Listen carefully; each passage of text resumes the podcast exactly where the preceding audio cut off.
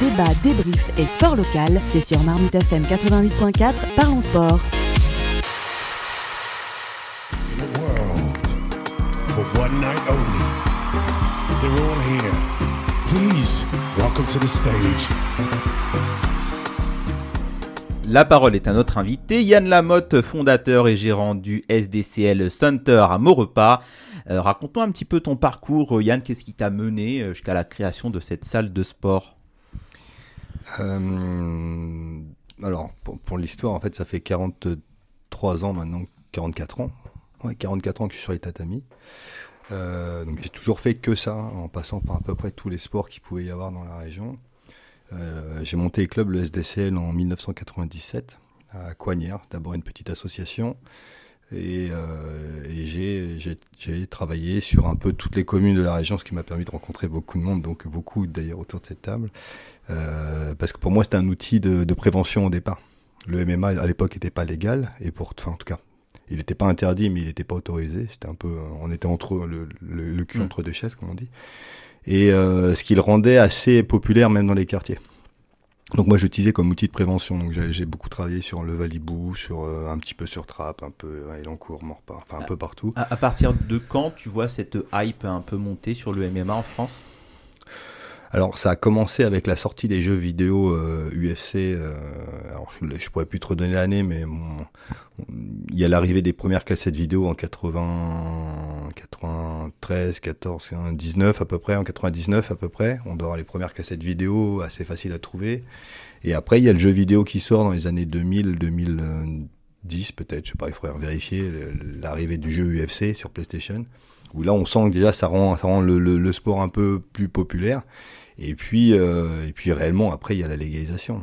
Et après, tu as vu aussi arriver cet engouement dans ta salle. Ouais, alors quand, quand alors bon donc voilà, j'ouvre en 97. Après bon rapidement, hum, j'ai- trop de trop de pratiquants euh, dans dans, la- dans le gymnase de Coignères que j'utilise euh, encore d'ailleurs. L'association existe encore. Euh, j'ai euh, je fais des cours à plus de 80 personnes et j'ai besoin enfin voilà, j'ai pas assez de place. Donc je cherche un local plus grand et en visitant une salle à Morpas, donc là où on est installé maintenant euh, en 2013, en fait, je me dis bah tiens, ouais, c'est génial, c'est là qu'on devrait se mettre. Et j'ouvre ça. Mais j'ouvre ça, j'ai 1000 mètres carrés et d'un coup, euh, c'est ouvert toute la journée. Enfin, c'est un, truc qui n'existe pas. Euh, résultat, euh, j'ai du mal à remplir la salle à ce moment-là, tu vois. Donc j'ai trois, quatre belles années de galère où, je me demande si j'ai pas mis ma, ma famille sur la paille. Euh, parce que je fais 200 000 euros de crédit et je me lance euh, un peu à, à l'aventure dans un truc qui n'existe pas, dans un sport qui n'est pas encore légalisé et euh, et voilà, je rame beaucoup. Alors c'est là où j'ai l'occasion de rencontrer Rachid, notamment, qui préparait ses championnats de France. Il y avait Adila, qui préparait lui son championnat d'Europe, Adila Moh- Mohammadi, et puis, puis plein d'autres acteurs du sport de combat, pas que dans le MMA. Et puis le rap, progressivement, tu vois, ça se développe. Et puis la légalisation qui arrive, mais en même temps que la légalisation, il y a le Covid. Donc là, ça le fermé. On se retrouve comme euh, comme des andouilles, quoi, avec avec un sport qu'on a enfin le droit de pratiquer, mais qu'on peut pas parce que c'est clôturé, il y a le Covid avec l'opportunité de pouvoir en- encadrer euh, uniquement des combats pour les professionnels. Ça, c'est le pari qu'on a fait avec, euh, avec Mathieu, euh, dont je parlais tout à l'heure. On s'est lancé dans le FFA Challenge et on a lancé les, les galas de MMA pro euh, à huis clos. Parce que le Covid, euh, la loi du Covid nous permettait d'organiser à huis clos uniquement pour les pros. Et euh, donc ça nous ça a permis de continuer à exister, à, à fonctionner, à travailler. Et on a fait un, on a fait deux, puis après ça a été euh, légal. Enfin ça a été, euh, on nous a laissé vivre un petit peu. Le Covid a réouvert un peu ses portes avec tous les protocoles qu'on a connus. Et puis il y a eu l'UFC Paris. Et alors là depuis l'UFC Paris, euh, c'est incroyable. Ce qu'on vit et alors c'est c'est vrai pour pour moi, mais c'est vrai pour tous les acteurs de du MMA. On a des salles qui sont qui sont archi pleines. Alors, ils, viennent pourquoi concrètement euh, les, les gens dans ta salle C'est pour euh, avoir une préparation euh, athlétique spécifique ou alors euh, c'est pour se lancer euh, comme ça dans, dans le MMA Est-ce que tu as des jeunes qui viennent te voir qui te disent Écoute Yann, euh, Cyril Gagne il m'a fait rêver, je me mettre au MMA Ouais, j'ai de tout. En fait, j'ai de tout. J'ai des, des, des enfants qui viennent, mais quand je te parle d'enfants, euh, 4, 5, 6 ans, qui viennent et parce qu'ils ont vu à la télé ou ils ont joué, ils ont envie de faire du MMA. Euh, j'ai des ados ou des jeunes adultes qui viennent avec eux l'ambition de devenir champion du monde. Et, euh, et j'en ai des, des, des, gars plus de 40 ans qui se remettent au sport, puis d'un seul coup ont découvert ce sport-là, c'est en fait c'est super quoi.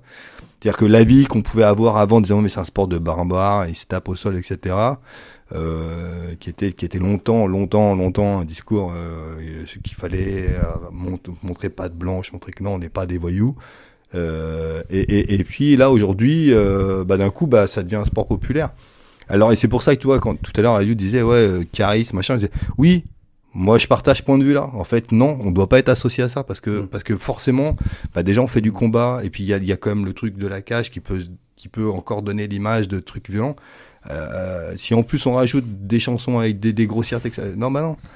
Sur, sur les galas qu'on qu'on organise, euh, là on en a un euh, qu'on organise ce week-end. D'ailleurs, je, je, salue le, la sous-préfète euh, euh, Madame Guiret et puis euh, euh, Emmanuel Guillou qui est à Jeunesse et Sport, parce qu'on travaille étroitement ensemble pour pour le pour pouvoir mettre en place ce, ce gala, parce que le, en fait, de, avec ce qui s'est passé à Coignard, tout le monde tout le monde a entendu parler le 26 mmh. novembre. Aujourd'hui, les autorités en fait sont inquiètes de, de, tout ce qui peut se passer autour du MMA. Parce que forcément, bah, ça arrive, c'est nouveau, et puis en, en plus, on n'a pas de chance. On a, mmh Enfin, surtout, enfin, voilà, le, cet accident tragique. Euh...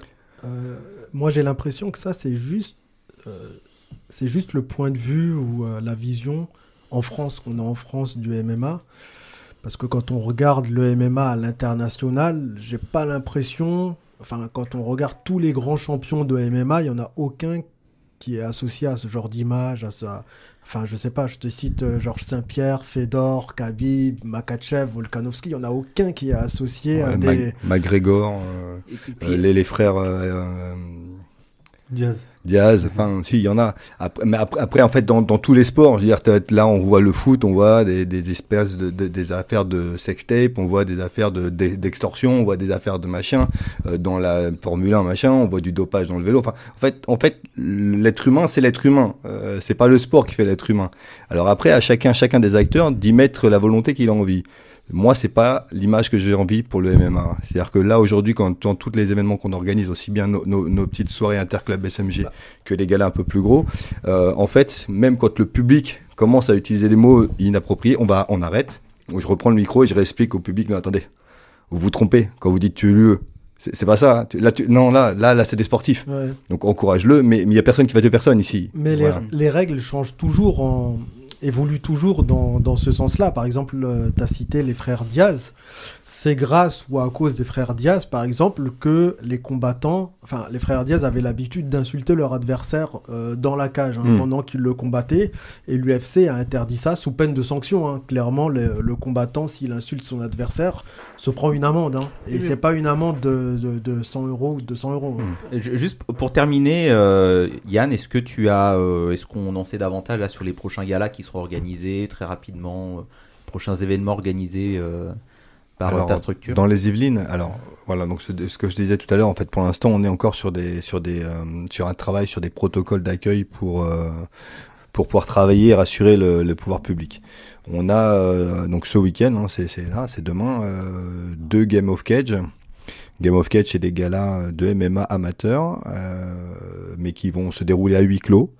Euh, sans spectateurs euh, pour pour euh, pour pouvoir montrer pas de blanche encore là pour l'instant au pouvoir public. Alors c'est c'est c'est très dur hein, pour nous parce que ça, ça ça engendre des coûts qui sont assez importants. On est on est sur une base de 20 000 euros par par événement et on peut pas on peut pas mettre de public. Donc c'est très compliqué. Euh, mais il faut que ça continue. Euh, avoir lutté 20 ans pour avoir enfin la légalisation du MMA pour organiser et là être bloqué euh, parce que deux jeunes se sont battus, euh, se sont battus à l'extérieur d'un gala. Là, j'ai entendu euh, en regardant les infos, en venant là aux informations qu'il y a eu des bagarres dans des salles de cinéma. Ouais. je me dis, est-ce qu'on arrête le cinéma? Euh, Bon, bah voilà, tu vois, il y a des bagarres. Il peut y avoir une bagarre à la sortie de, de n'importe où. Est-ce qu'on Bon, là, nous, on a encore l'image des MMA. On a besoin de montrer qu'on est des, des gens bien.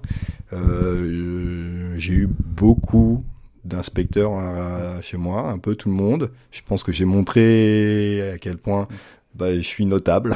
voilà, je suis quelqu'un correct. Et, et, et, on le confirme euh... au micro. De toute façon, on va te réinviter, euh, Yann, parce que c'était passionnant. Et euh, Je suis passionné, voilà, on surtout. avait- on- là, on pouvait tenir encore facile une heure. On avait plein d'autres questions. Merci Yann Lamotte euh, d'être venu au micro de Parlons Sport. On te re- retrouve du côté du SDCL Center à Maurepas. On, on remercie euh, tout le monde. Euh, Alassane, euh, Camille, Rachid, John et Julien en régie. On se retrouve très bientôt pour de nouveaux euh, combats, de nouveaux euh, matchs dans Parlons Sport. Bonne semaine.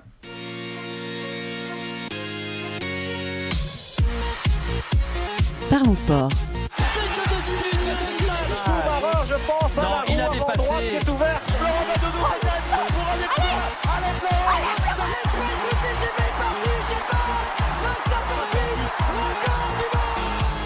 Parlons sport. Une émission animée par Gilles Bombard.